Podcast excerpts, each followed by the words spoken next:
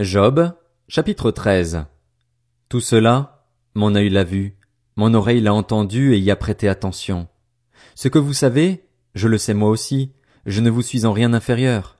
Seulement moi, c'est au Tout-Puissant que je parlerai, je veux plaider ma cause devant Dieu.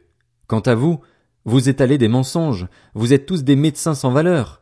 Si seulement vous aviez gardé le silence, vous seriez passés pour des hommes sages. Écoutez donc mon argumentation, Soyez attentifs à ma plaidoirie.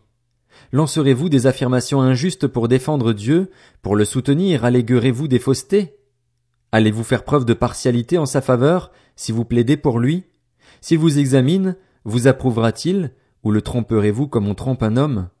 À coup sûr, il vous le reprochera, si vous faites, même secrètement, preuve de partialité en sa faveur.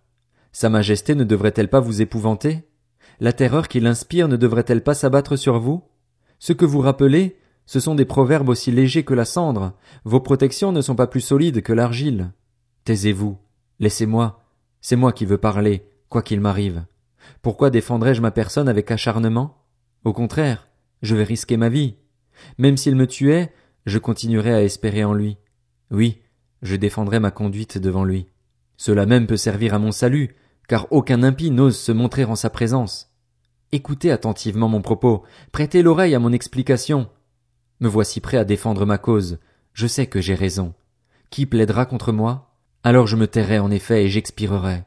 Seulement, accorde-moi deux faveurs et je ne me cacherai pas loin de toi.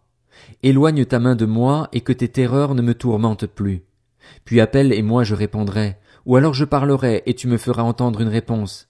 Quel est le nombre de mes fautes et de mes péchés? Fais-moi connaître mes transgressions et mes péchés. Pourquoi caches-tu ton visage et me prends-tu pour ton ennemi? Veux-tu faire trembler une feuille agitée? Veux-tu poursuivre une paille toute desséchée? En effet, tu écris contre moi des paroles amères, tu me fais payer les fautes de ma jeunesse.